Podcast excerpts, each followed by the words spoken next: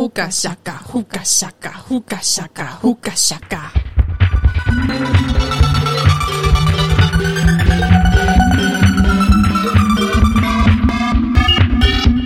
欢迎来到迷惑星球频道，我是水星，我是月月。嗨，我们今天要做什么呢？我们今天要做一点让人觉得。很迷惑的事，让人觉得很一代一代的事吗？怎么办？救命！其实这件事情就发生在呃，我过农历年的时候回老家，然后你刚刚是说农历年？一开始就台湾国语有没有很亲切？我过年的时候回老家，然后去逛了台茂成品，我就看到它的绣面，它的山形上面有一本书，一下就抓住我的视线，它叫做《迷音》，然后副标是“基因与迷音共谋的人类心智和文化演化史”。嗯，我那时候看到，我就妈，这本我们一定要做读书会，好不好？立刻做起来了，当下就买了。真的，我的背景是文科出身嘛，我就中文系毕业。那以前做过服务业跟在书店前场，所以我对于这种文化跟社会议题，还有呃文字相关的东西，我是非常的关注的。嗯嗯，然后如果有机会的话，我也会一直想要扣合着我所擅长跟关心的东西，产制出更多相关的创作来。月月跟我也有类似的看法，那月月你可以说一下。嗯，因为我自己本身是做也是语言相关的文化产业，尤其是在跨文化领域这样子的对谈之下，我也会希望，呃，就我自己对于两个文化的熟悉程度跟掌握，去做一点相关的产出，跟应该算是文化现象的观察吧，然后分享给听众这样子。对，刚好在我发现那本书的时候，我还没有意识到另外一件事情也发生了。机动鸟对苏立博是不是？我早早我还听不懂，就是机动鸟是谁？对对，就是艾丽莎莎跟苍兰哥。哦，这件事情发生之后，很快又有另外一件事情更符合我们要讲的这本书的状况。就是统神端火锅颠倒事件。我当初其实，在刚过完年的时候，十四、十五号吧，我回到台北的时候啊，我只跟到了激动鸟那件事，就是 艾丽莎莎跟苍兰哥的事情。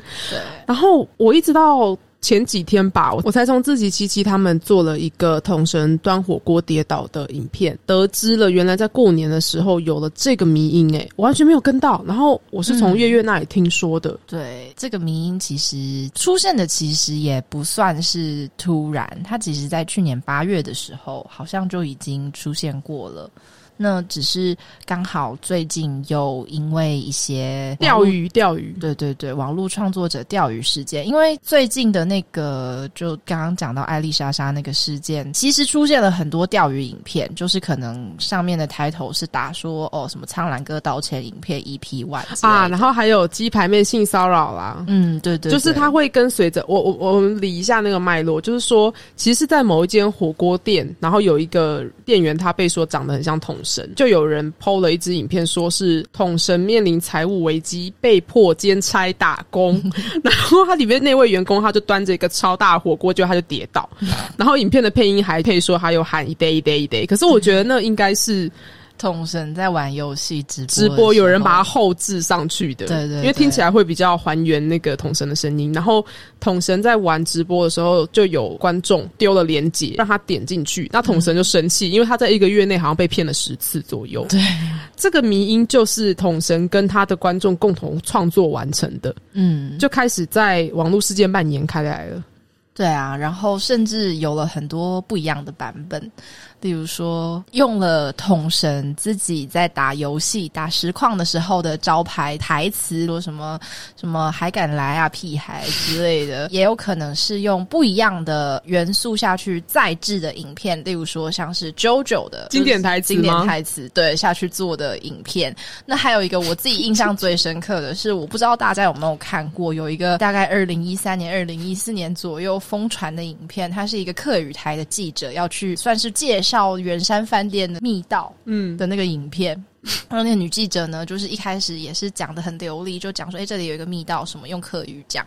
结果后来他要去示范那个要怎么留下那个密道的时候，他滑下去，他的叫声就有点浮夸这样子，所以很快在网络上面就传开来了。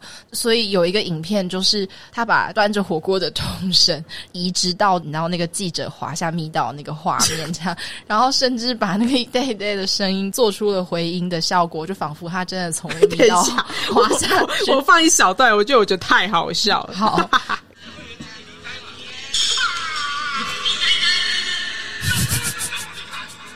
就约莫是这样，有回音哎，我好这个 A 口怎么可以做的这么拟真？有一种由近而远的感觉，耶好棒哦！大家可以自己搜寻，你只要打什么什么圆山女记者统神之类的就找得到，因为那个影片非常红。对，然后这个迷因它到后来已经长得奇形怪状，各式各样，再制成很多东西，而且在这一两周内被疯狂的用来钓鱼。你可能一个影片你点进去，你以为他在讲鸡排妹性骚扰的事情，结果里面就是统神的影片，要不然就是白冰冰泡汤的影片，要不然就是一些你会想说。啊，整个超级图文不符的影片，没有错，而且就是甚至呃，他这样子的网络现象也延烧到了一些网络名人，像例如说浩浩，他就直接邀请童神来上节目，然后给他看那个影片，这样子非常直接的攻击。同时好像看一次气一次，哎，对，可能就造成很大困扰这样子。我觉得最白痴的是这个迷音，甚至它脱离了原本影片的场域。因为我在类似路上观察学院之类的社团，大家不是都会剖说路上看到的东西吗？然后 就有人剖说。哦，这个钓鱼现象甚至蔓延到文字上，因为他就在一家店的墙上有很多便利贴，其中一张写着“翻到背面”，然后他就翻到背面，竟然是有人画桶神端火锅的画面呢！我要疯掉！他播这篇文就说：“干，又被钓到，超烦！我天啊！”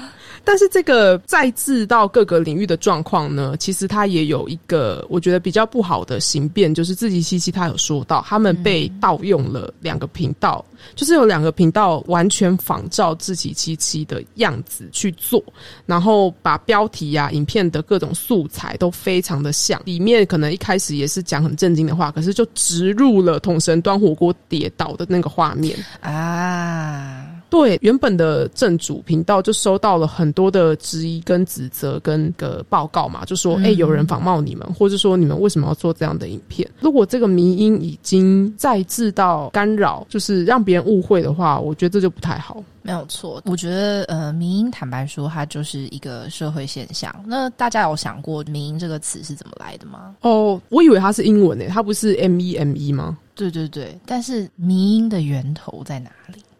啊，你说更上面的源头是不是？对，这其实也是我们今天读书会要讲的一个主题。没有错，没有错。我想要先跟大家讲一下，虽然我们前面好像讲很多统神哈，可是其实啊，因为统神这个素材已经快要干掉了。我等下跟你们说什么是干掉。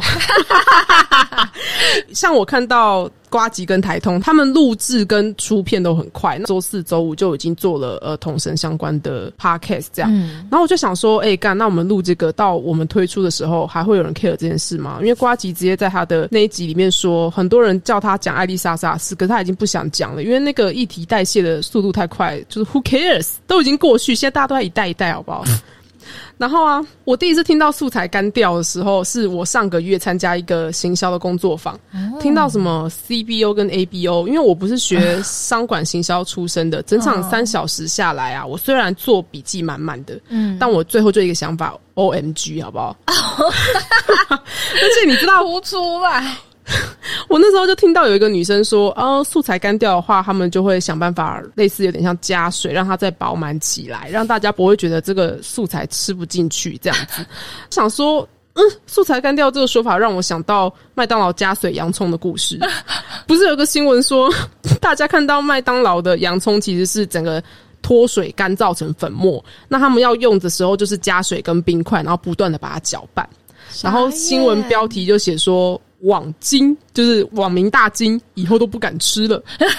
我想说，没有，你们还是会吃的很快乐，好不好？最好啦！而且因为美国他们使用脱水或是冷冻来保存蔬菜的技术，早就已经这么久了，你们到底在 care 什么？对啊，总之我就觉得“素材干掉”这个词很有趣，跟大家分享。而且你刚刚还讲到另外一个东西，就是代谢。我觉得代谢也并不是跟文化或者是跟就是所谓人文科学比较相关的东西，它其实比较像是生物学的东西。但是把它拿来移植在这样子一个语境底下，也是非常适当，而且就是其实用的也还蛮好的一个词。大家知道“迷因”是什么时候出现的吗？这个词最初其实是在一九七六年，理查道金斯有一本书叫《自私的基因》。那他在那本书的最末章提出了说，复制子是它里面一个概念，说复制子是基因的一个最小的单位。可是其实复制子它可以转移到所有不同的场域去代指一个最小的单位。例如说，复制子如果在文化的现象里面的话。就是迷因，因为它是可供模仿跟复制传播的单位啊，而且自私的基因的作者，他应该其实是生物学背景的吧，对不对？对对对，他当初是要跟大家讲说物竞天择这件事情。那自私的基因是如何依靠它的呃筛选淘汰，然后不择手段的传播他们的基因这样子。嗯，所以呃，基因是有点像生物学在演化的最小单位，相对应出来。如果他想要讲文化的话，他就又借用了一个词叫做迷因，是这样吗？道金斯那时候提出呃迷因这件事，但是他其实是提供了一个，你可以说他是模组模型，他给了一个框架。嗯，那可是填色其中的内涵，其实都是后人完成的。像我们现在在谈论的这本呃迷因啊，它的作者其实叫做苏珊布拉克莫。那这本书的英文书是在一九九九年成书，或或说两千年。嗯，然后在台湾是二零二一年。一月二十七由八旗文化出版，其实距今已经二十年。你看，从迷音学的演进，如果你真的要从一九七六年开始算到现在，至少也有三四十年。对，我在收集资料的时候啦，其实我发现比较有趣的一点是，自私的基因跟迷音都是呃翻成中文出版的嘛，那两者之间也有一点关系。不过在自私的基因里面啊，讲到迷音这个字字词的由来的时候，其实中文译者翻的是把迷音译成弥，就是弥漫的弥。你说的是《远见天下》二零零九年最初的版本吗？对，没有错。哦，他把“迷音 ”（M E M E） 翻成“弥漫”的“弥”。对，那呃，大家如果对这件事情有兴趣的话，但是你们如果没有买书的话，你们可以打“自私的基因”，然后去找关键评论网。它有一小段，就是我们在讲的这一段，它有就是截了，然后放在他们的网站上面。那为什么会有呃 “meme” 这个字的由来呢？它其实是借用了希腊文的“咪咪咪”这个字，听起来就超迷，听起来超迷惑。等一下，等一下，你刚才说“咪”。可是台湾是不是通常都说咪咪比较长？哎，其实咪咪这个字我不知道，哎，算是算是某种层面来说的文化误用吗？因为其实不只是台湾，很多像是英国之前有一个网红，他把 meme 这个字发成美美，就是其实 各各地的人对于 m e m e 这个字，他们都发展出了不同的想象，或者是可能一些不同的发音。这是发音的迷惑行为，对，没有错。这个字的本身存在就是一个谜，嗯嗯。所以说，以口语相传来说，因为其实这本书有讲到迷音的含瓜范围比你想象的还要更普遍。只要是人们互相传递、复制下去、模仿下去的东西，都可称为迷音。例如一个夜的手势，嗯，一首歌，生日快乐歌。或是说，我们搭那个手扶梯，捷运手扶梯要全部靠右，这都是一个迷因，因为你是靠着约定俗成，约定俗成。然后，如果这件事不够好，它就不会被传递下去，它会直接消亡。迷因这件事，它其实是遵循着基因复制的方式，优存劣汰那种感觉。你可以把它想象成是迷因是活的，它的过程一直是动态演进。那我们每做一次的传递，它都是在经验一次的演化。对某种方面来说，它有点像是宿主跟宿体的概念，就是跟生物生物学也是蛮像的。对，道金斯提出三个主要的定义，就是说变异，然后二遗传复制，然后三变异的差值。那我觉得这个就跟 coronavirus 一样啊，对这个病毒而言，强大然后富有竞争力的部分就会存活并且传递。嗯，那前面有提到说“民音”这个词，它其实本来是用在生物学借用来社会科学里面的词嘛。那我觉得就是 echo 一下水星刚刚讲的 coronavirus 这件事情，其实呃，我们很常说，如果你的影片。上热门或者是上网络热搜的时候，你也会说这支影片 go viral，嗯，对，爆红是 go viral 嘛？那其实也是跟病毒的传播一样，就是形容说它跟呃在散播病菌一样，很快的就传播出去了，像电脑病毒、木马城市那种感觉，没错，或者是像全境扩散，怕。可怕，对，先不要这样。对，那刚才说到，大家有的人念敏，有的人念咪咪，有的人念妹妹。我自己是觉得，在台湾的语境下，比较多人会念咪咪，那我可能就念，我就代表那一派好吧，我就念咪咪，然后可能水星啊，不对。错乱，看来你也被迷惑了，我整个被搞混呢，真的。但是我就念妹妹，开玩笑。那就是月月可以念他英文专业比较习惯的念法，他就念命，好不好？嗯，命，嗯，对啊。那那因为那个在那个哎叫做什么来着？就希腊文吗？对，《自私的基因》那本书里面，其实那个作者有说，就是 meme 这个字呢，他比较希望大家的念法是 rhymes with cream，就是跟 cream 一样押韵，so it's meme。哦，他他他自己说，他希望大家是这样念的。But 大家也知道，名这种东西就是文化的转移嘛，所以我觉得在每个文化底下，它有不同的转移方法。嗯，对，所以其实对于念法对不对这件事，就是大家保持着一个开放的想法。我自己是这样对，因为外国人自己都会念错了。没错，妹妹还有妹妹，到底是谁啦？谁叫他一开始他有没有 K K 音标？到底有没有轻重音啊？我要笑死。好像没有，因为他毕竟是作者算是做出来的一个词。那他一开始是借用了希腊文刚刚那个咪咪咪，也就是模仿的意思。在中文里面比较早的那本《自私的基因》，它是译成咪咪咪，听起来他妈有够迷的，有够迷的，迷到不行。可是我必须要说，在《迷音》这本最近出版这本书里面，它有不同的译法，它译成了魔迷音。对。哦，魔是魔组的魔，对，迷音就是大家现在熟知的迷音。嗯，那因为这两本书，呃，翻译跟出版的年代也都不太一样，所以这也蛮有趣。如果大家有兴趣的话，可以把书找来对照一下，看看呃这两个译法到底是在文化的推进当中发生了什么事情，让译者去选择用这不一样的方式来表达这两个词。因为毕竟在比较早，就是二零零九年出版，诶，是二零二零。第一版是二零零九，然后后来在二零一八年的时候，《远见天下》有好像有再重出一次，可是他们在二零二零年的时候直接换风。然后出了一个新版，嗯，就是蓝色，大家现在看到都会是深蓝色。博客来已经找不到二零零九年的那个封面，你去读册的话找到，因为读册不会把那个换封的页面直接拉掉。嗯嗯。那但是因为里面的这个译名都没有动过，所以呢，可能呃还是译者那沿用译者那个时候的处理，就是把弥漫的弥这个字拿来套用在这个 meme 这个字上面。那呃新版的最近出的迷音的这本书里面把。把它译成“魔迷音”，某种方面来说，就是代表了“迷音”这两个字，现在在台湾的文化语境底下，已经成为了一个固定的优势。优势，对，那就一方面，也就是 echo 了刚刚稍早水星讲的这个物竞天择这件事。我觉得这样讲，maybe 会对远见天下的译者不太礼貌。可是，如果考虑到他是二零零九年就译了第一版的话，我觉得可以。就是我们比较轻缓的一点说，他可能在文化传递上掉链了。因为我，因为我从来我真的在做这本书的读书会之前，我 never 听过“迷密迷”，好不好？嗯嗯嗯，我甚至连它翻译成“弥漫”的“迷”都从来没有看过。诶，对，也就是说，我身边根本就没有人把这个当做一个富有竞争力的复制子，把它传递下去。对，真的。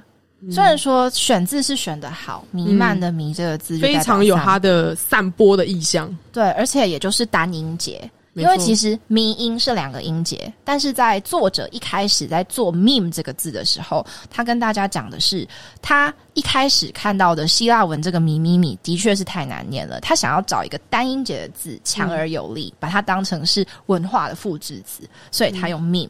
那所以迷跟 meme 对起来，其实在贴近作者本意上面，其实是比较没有做这么多文化变动的选项。那但是考虑到文化语境跟所谓的文化传播来说，的确现在的大环境用民音是比较好的选项。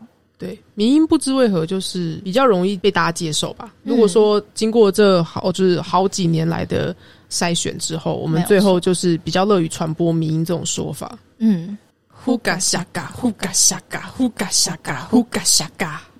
那最初是从一九七六年道金斯提出迷音的这个框架，有看到说迷音跟网络迷音，他们其实是不同的概念。对，坦白说，这几个字就是包括迷音、网络迷音这个东西，其实也能说它是一种文化的传递与借用。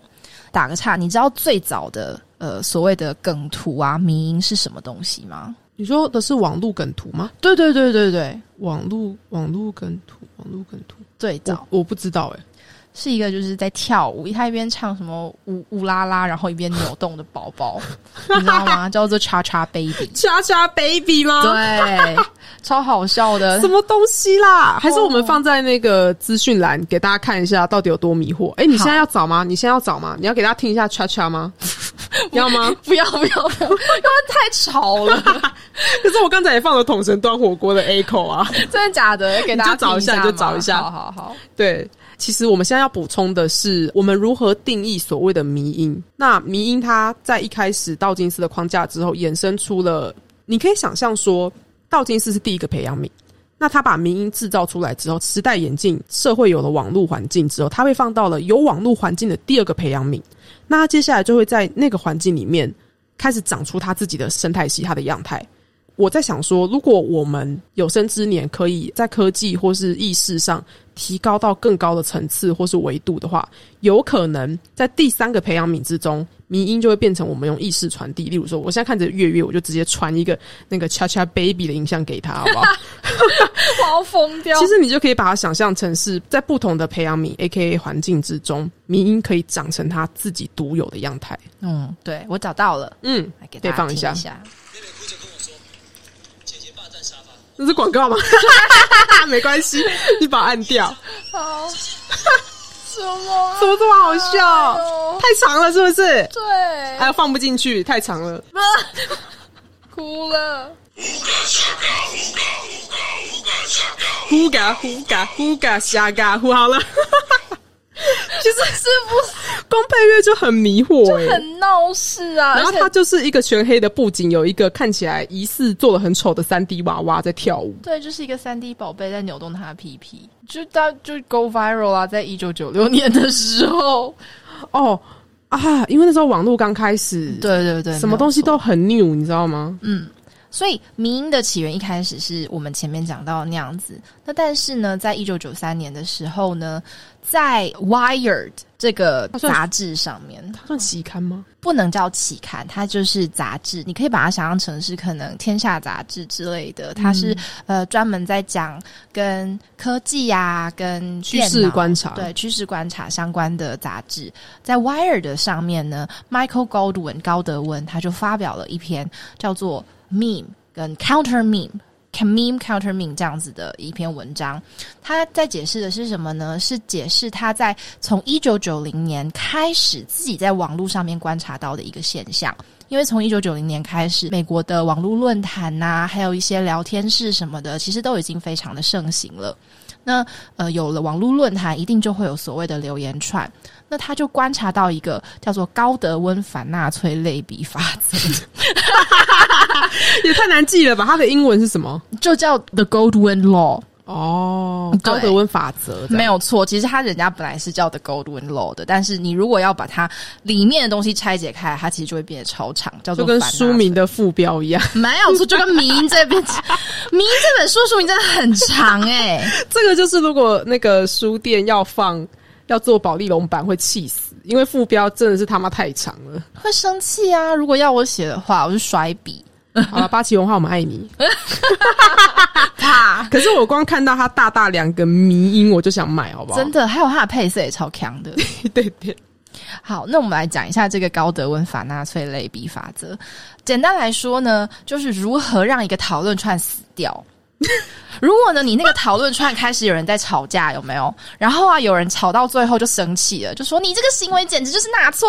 好，我跟你说，这个讨论串就是在那个高德温法则里面，就大概三天就会就是没了，就是没有人会在下面继续留言了，是因为接不上话，还是觉得他就见小灯 shuki？就是会觉得他更小灯熊 k 啊。干，我连台语都讲不好，更小更小单 shuki。对对对，就，他就是啊，我知道了，那就好像是假设我是留纳粹言论的人，对我就把你我讨厌你的留言，嗯类比成很暴力、很惨无人道的行为这件事。对，但是但是他的关键字就是纳粹。哦，你讲这种话跟纳粹有什么不一样？然后其他人就会觉得哦，输了哦，去旁边吃，就是去旁边端火锅，去吃你的纳粹小胡子啦之类的。就把他驱赶掉，就觉得 OK，这个讨论出来没什么好说，因为那个人就是已经举白旗了。对对对对，嗯所以其实在，呃纳粹这个关键字被抓出来的时候，就有点跟我们台湾或者是说一些世界其他的聊天室或者是说留言区，会有一些特定的词汇，它会造成一个所谓的网络现象一样，就像好比说，哎，道歉就要露胸部啊，什么东西之类的。哦对对对或是，但是我觉得台湾的类比比较好笑，它不是真的要终结终结讨论串，而是它是比较乡民的用法。例如说，你这样跟 Only You 有什么不一样？就是乡民梗啦。对，嗯可是台湾高德温的说法可能就不适用，因为台湾如果讲到说你这样跟中国有什么不一样，大家只会吵得更起来，凶对，吵得更凶。没有错，所以就是这是也是在文化语境底下不一样，那这个法则就会跟着改变。那因为高德温他有这样子的 Gold Win Law，所以那个 Wire 就在一九九三年的时候，请他写了一篇文章来解释他自己的 Gold Win Law。嗯，那在一九九三年的这篇文章开始的时候呢，他其实就援引了自私的基因里面的我们刚刚讲的那段 meme 的由来。嗯呃，然后来讲说他自己现在观察到的这个现象，某种层面来说也是网络上面的 meme。那但是其实，在这样子的借用再借用的故事之后，后来那个《自私的基因》的作者好像自己也有在出来，在《meme》这本，就是我们今天讨论这本书里面，前言好像有加注一些东西，是不是？对，我觉得他这一段写的相当好，我直接整段念出来好不好？我稍早说，迷音其实它涵盖的范围，只要是人与人之间传递讯息，都算是迷音。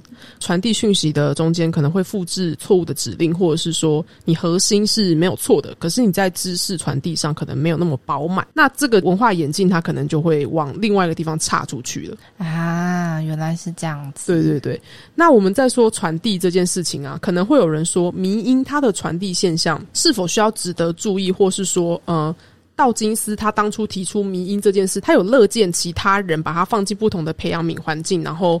呃，自说自话嘛。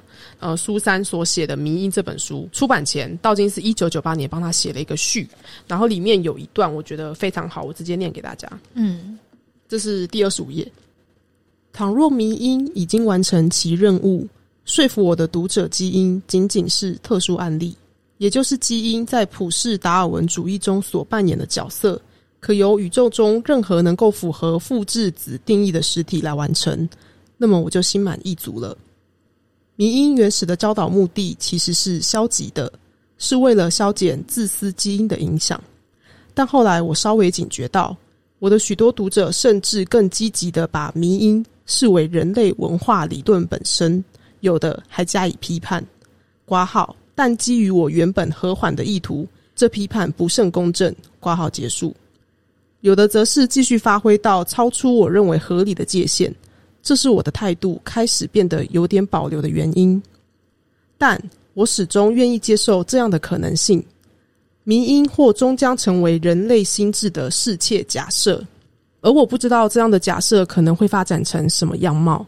任何理论都应该获得最好的机会去发展，这也是苏珊·布拉克莫为迷因理论做的事。然后点点点点点点，他的理论摧毁了我们最珍视的错觉，也就是个体性和人的位格。但同时，他又是你想去亲近认识的人。作为读者，我很感激他为迷因工程这个艰困任务所投入的勇气、贡献和技巧，并乐意推荐这本书。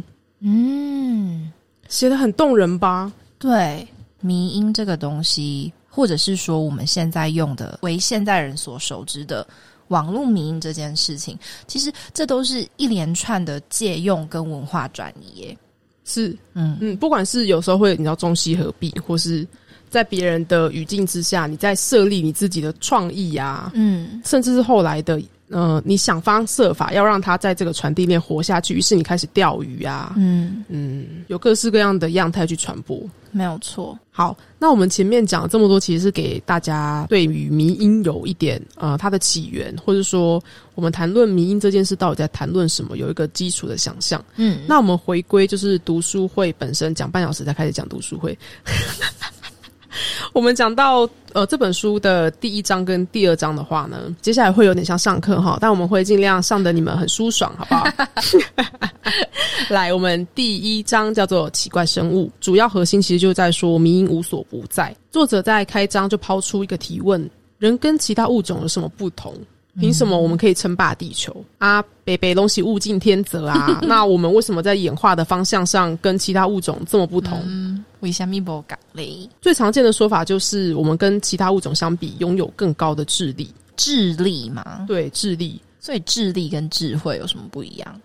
智力跟智慧有什么不一样？这个问题问的很好，我有想过。嗯嗯，我觉得智力是人类规制出来可以量测的一个标准。嗯，对，它是人类制造出来，为了要分出阶层，或是说分出你的能力，然后把你放到更适用于你的位置，类似于性向测验了。啊，对，可是我觉得智慧它是经过嗯、呃生活经验升华的，所以它是智力加嗯生活经验所提升的一个更好的表现型。我认为，说到智力跟智慧啊，拥戴智力论的人，嗯他们就会觉得说，人一定是因为更有智力或更有灵性嘛，要不然我们为什么可以、呃站立行走，然后宰自己啊动物呢？嗯那这时候我就要提出挑战啦，你要怎么确定其他生物没有智慧？嗯，如果他们的智慧无法被人类规制出来的方法量测，或说难以有呃表现型的话，他们就没有智慧嘛。嗯所以作者也提到说，智力论有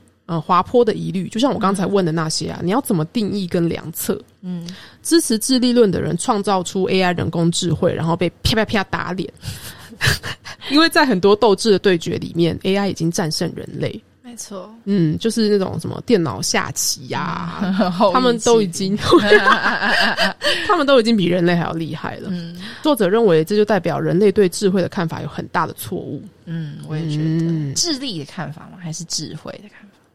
呃，智慧，智慧，对对对，在这个译名上，嗯，因为他一开始说智力，可是到后面说到智慧，嗯，所以会不会有可能是科学家把智力跟智慧搞混？混了吗？嗯。我是觉得，在我们自己私底下讨论的语境里面，我认为这两个是不一样的。我自己也嗯偏向水星的说法，对对对对，就是这样子的语言在中文的表达里面其实是不太一样的意思。也有可能作者想表达的，因为我没有去看原文啦，嗯所以我不知道他用的字是不是同一个。好像能是哎、是就是嗯 intelligence 嘛。对 intelligence 啊，嗯，可是其实这个字的确要翻智力或智慧都可以。对，可能作者他最后，或是说译者把它翻成智慧，是因为作者主要想谈论的是智慧。对他如果放到科学家的想法来看是智力，可是嗯作者想讲的是智智慧。嗯，我是这样就是，而且他又更偏向呃怎么讲社会科学一点嘛，应该是这样说。嗯嗯，好，那我们继续讨论啦。嗯嗯、作者说，如果说视觉，其他物种也能看；如果说意识的话，科学家却无法下定论，因为意识是不能传递知识的。嗯科学家跟哲学家打架打了几世纪都没有结果。然后有人觉得，如果我们完全了解大脑功能，这些问题都会迎刃而解。以灵性跟宗教的角度来看呢，人类有超越肉体的灵或魂，或至少大部分人都会相信我们拥有一个自我，一个观看世界、做出决定、呃引导行动并承担的我。就是说，我觉得人是不是都会有一个错觉，觉得自己是有主导权的？可是实际上，我觉得是一个假象。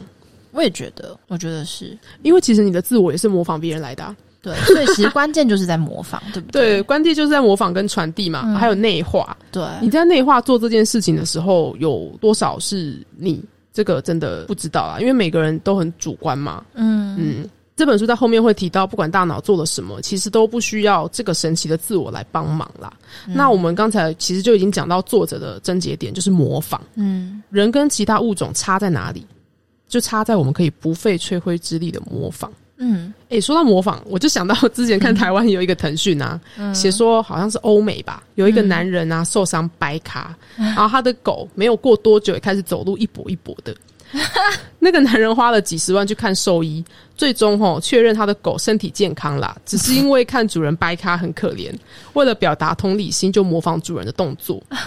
主人还说：“吼，虽然看医生花了巨款，但确认他的狗狗是很有同理心的狗狗，这样就够了。”嗯，结果留言区有一堆人说：“你确定狗狗不是在嘲笑你吗 对，所以其实嘲笑跟同理就是一线之隔嘛。？”是诶、对啊我就是只有做模仿行为的人知道。没错，而且嗯我想要 echo 一下水星刚刚讲关于模仿这件事情。其实你要展现同理心啊，像有一些 FBI 专家，他们在呃讲解一些谈判技巧的时候，也会说，如果你想要让别人觉得你很有同理心，那你就模仿他做的时候的动作，好比说他喝水你也喝水，他摸右脸颊你也摸右脸颊，嗯然后甚至是重复他的话，像例如说我很喜欢吃苹果，那你就可以重复你喜欢吃苹果是吗？这样子的话，好来让对方觉得说，诶，他真的有在听我说话，或者是诶，他真的是讲话的时候有想到我这样子。这是一个心理技巧。没错，嗯，我想哈，我们都同意模仿需要练习跟理解啦。嗯那作者他就有说到，其实人类普遍都低估了模仿本身需要的智慧。嗯以至于我们没有注意到这在其他动物之中有多罕见，可是其实在我们人类之间有多么常见。嗯，没错。虽然说像好比说有一些可能小鸟啊，或者是有某些特定种类的鱼类，好像也会做出模仿的行为，好像还有海豚吧。嗯，海豚，嗯，对。但是那些东西其实因为也没有足够的东西去证明说他们模仿的原因到底是什么。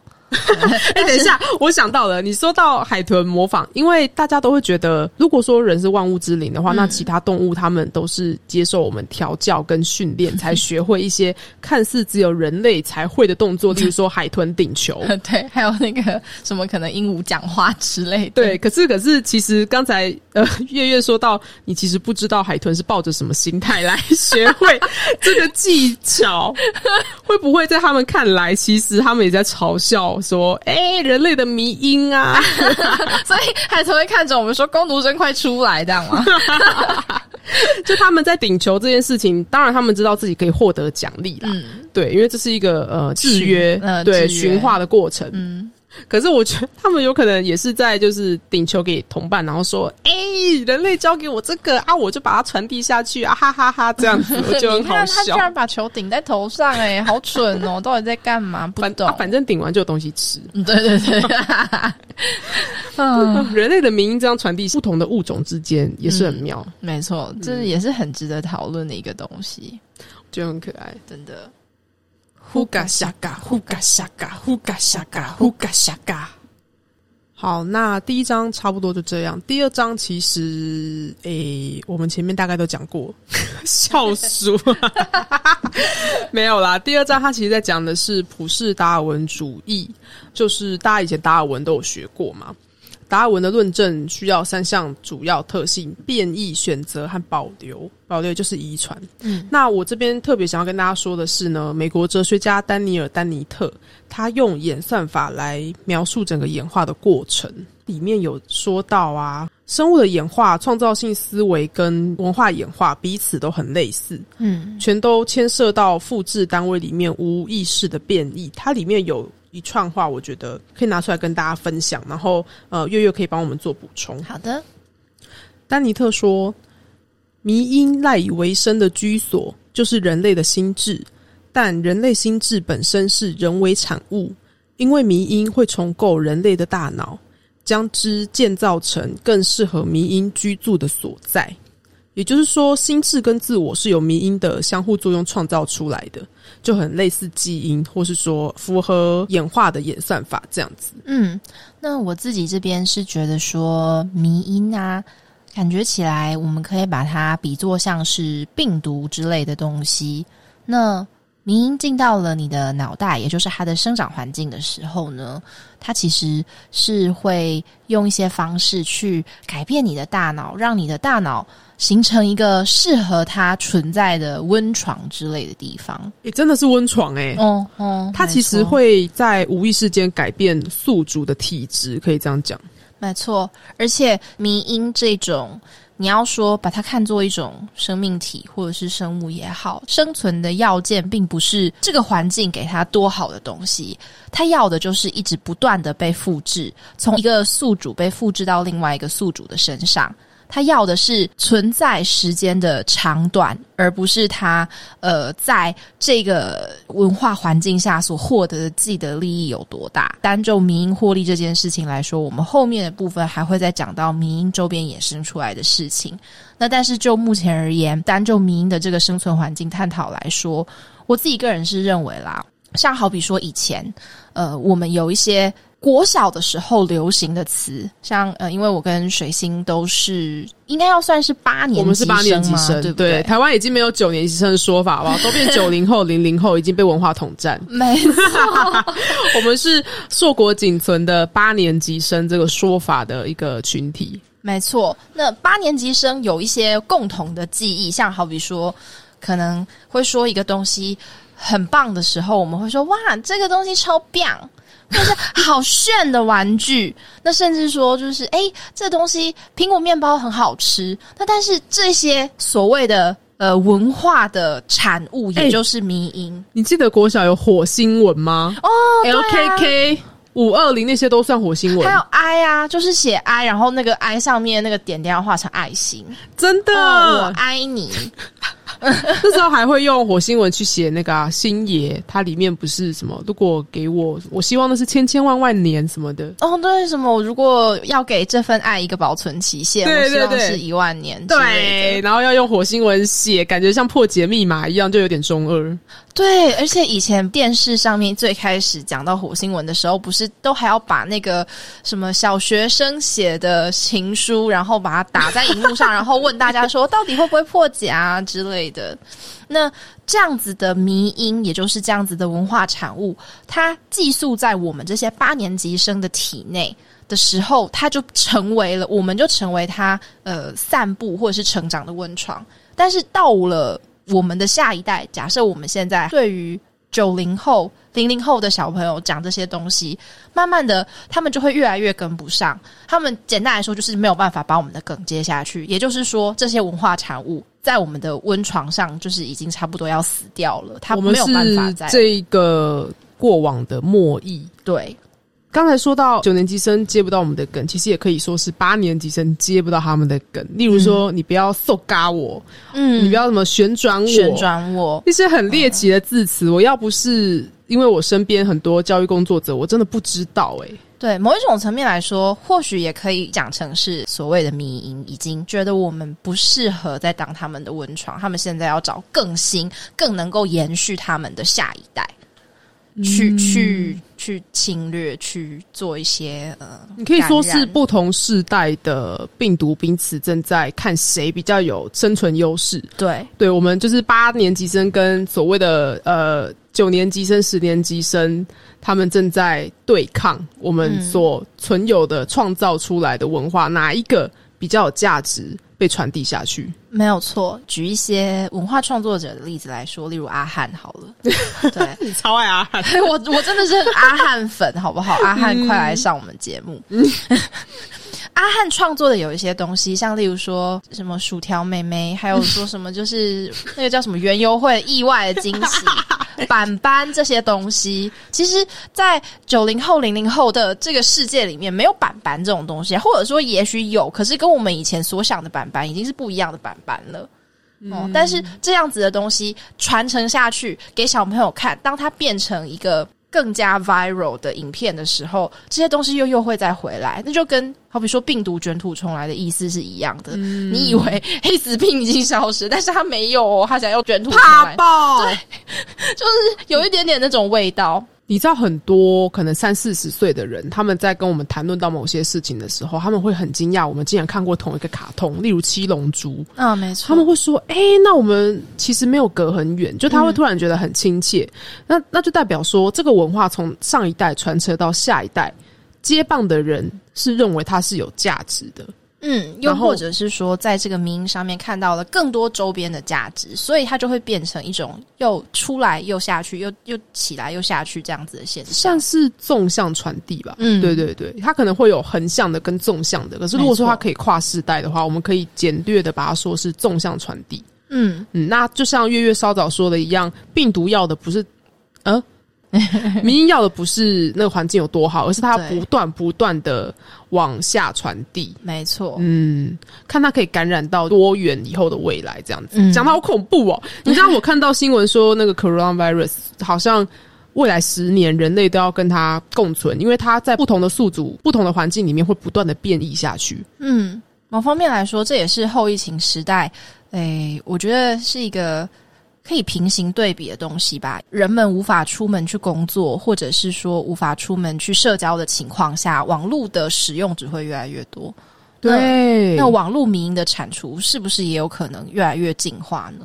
哎、你说到这个啊，在第二章里面，它的有一个小节就叫做复制我，就是 copy me。嗯，他在讲到呃，大家应该小时候都一定收过连锁信，嗯也就是有那种比较恶毒的，他会说哦，你如果不在七七天内寄给二十个人的话，你可能就会遇到不好的事。没错，对，然后你就会小时候第一次受骗嘛，就想说，嗯、好可怕，然后赶快寄这种信出去。可是它其实很像诅咒信，嗯你如果很害怕会害别人也受到诅咒的话，可能就不会做这件事。可是就会一直提心吊胆。嗯，然后连锁性是一个，那其他的像是木马病毒，或者是说所谓的俄罗斯传过来的那种蓝鲸游戏，哦你知道什么是对蓝鲸游戏？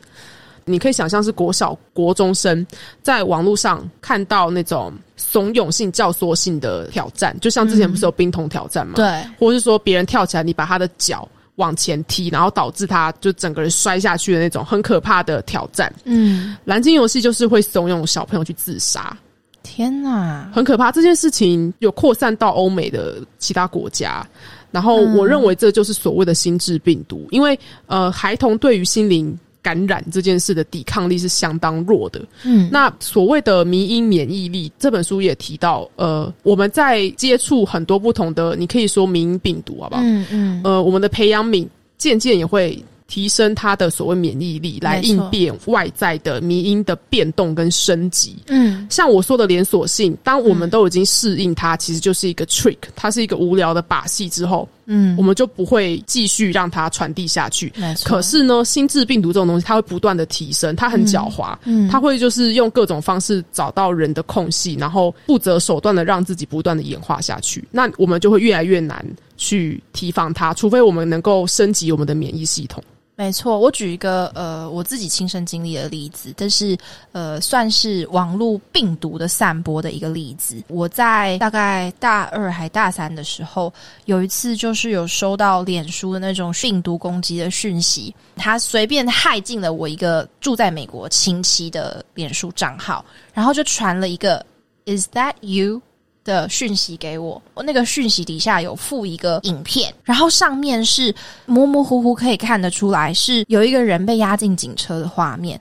然后我那个时候因为年纪就是大二大三，我自己还不知道这到底是什么东西，我就真的点进去，因为我想说哈，报警被抓，这个应该不是我吧？而且如果如果说，诶，我没有赶快及时去看这个东西，做一个处理的话，会不会住在不同国家的亲戚可能会担心我之类的？所以我就把它点进去了。然后点进去之后，我整台电脑就马上黑掉。哎、这个我很多朋友他们陆陆续续也有被这个骗到、欸，对，而且重点是他，你一旦点进去之后，你那个账号就直接报销了，它会就会像是那种僵尸病毒一样，你的账号就会被他们拿走，然后借尸还魂，变成你，然后再去感染下一个人。对对对，它寄生在人与人的信任关系上，对对对，然后骗取你的信任之后，谋夺你的资产。没错没错，然后他就借着你的关系链不断的感染下去，这样子。对我觉得谋夺资产事小，重点是把别人对你的信任夺走这件事非常的惊，就是让人觉得恐怖。对，很多像迷因它演变成心智病毒这件事，真的就一样是人为的产物。所以说，我们其实日常就活在迷因之中。那我们做所作所为，也不断的呃创造更多的迷因来传递下去。嗯，嗯，在复制我这一章里面看到了呃所谓的心灵感染的说法，其实让人觉得蛮惊悚的。那下一章他会讲到说农作农业这件事情如何传递下去，它如何成为就是优势文化，我们会跟其他文化做比较。那今天可能我们就先讲到一二章，我觉得我们是不是讲的很很庞大，听起来好像很庞大。嗯，是，但是其实民营这件事本身就很庞大的。还记得最近的 Clubhouse 吗？Clubhouse 呃，在一开始出来的时候，Elon Musk 曾经上过某一个房间，然后去接受一些观众的提问。那在他里面其中一段访问，他就说了一句很关键的话，他说：“得民营者得天下。”没错，那个时候听起来好像觉得有点夸张，但是自从我看完这些书，然后去做一些旁敲侧击的了解之后，我也觉得真的像他所说的，可能当下听起来觉得他好像很强，但是现在听起来觉得，嗯，得民营者真的可以得天下。我那时候听到这句话的第一个想法就是，过去两三年其实蔡政府他们公家机关的制图上很明显的有走向民营化，嗯，或是说公部门的小编，他们也变得更灵活，然后更就是我认为他们使用的梗都是相当时下。而且其实跟我们两个年纪所能够含纳的知识含量，或是我们的背景能够 get 到的梗，都很相似。嗯，不像以前就是死板板的那样，像是公文条约那样子，根本就不想读。真的，而且嗯不管是在精致度，还是说在宿主的挑选方面，对吧？就是你要挑选那些可以让这些病毒进来住，而且住的很舒服，然后让这些病毒能够一而再、再而三传播出去的宿主，他们在挑选宿主方面，其实也就是有计划性的在做这件事，所以我觉得其实还蛮厉害的。说到宿主，我其实我们现在就是宿主啊，然后现在在听的人也是也是下一个宿宿主，我们现在就是借由声音感染，好不好？请帮我们把我们的病毒传下去，谢谢。拜托，我们就会有很多就是小病毒可可爱爱。没有啦，主要是我还是很担心啊！你看，我第一集不是做 FOMO 恐惧吗？就是错失恐惧。我我在做这集的时候，就像我一开始讲到的，很多频道其实，在第一时间就已经把呃“统神一代一代”的这个梗用出去了。我就觉得啊，到我的时候，我的素材已经干掉了，怎样跟苹果面包一样干，一定要配饮料才能吃。真的 我，想说啊，算了啦。可是民音这件事情，它本来就是推陈出新，一代还有一代，没有错。对，一代一代，好不好？希望有跟童声刚好这个搭到，这样我们就不用去买麦香红茶来配苹果面包了。因为我们本身就是很湿润的议题，好不好？OK，谢谢水星哦，录到后来直接强掉。真的好啦，那我们今天读书会约莫就到这边。嗯那大家可以去呃上网搜寻，如果你有兴趣的话，可以去看看八旗出版的《迷音》，然后还有呃远见天下出版理查道金斯的《自私的基因》。没有错。我们也会把今天讲到的相关讯息放在资讯栏，大家有空都可以去看看哦。希望大家都可以一起乌卡下高哦。谢谢来到迷惑星球频道，我是水星，我是月月，那我们就拜拜。拜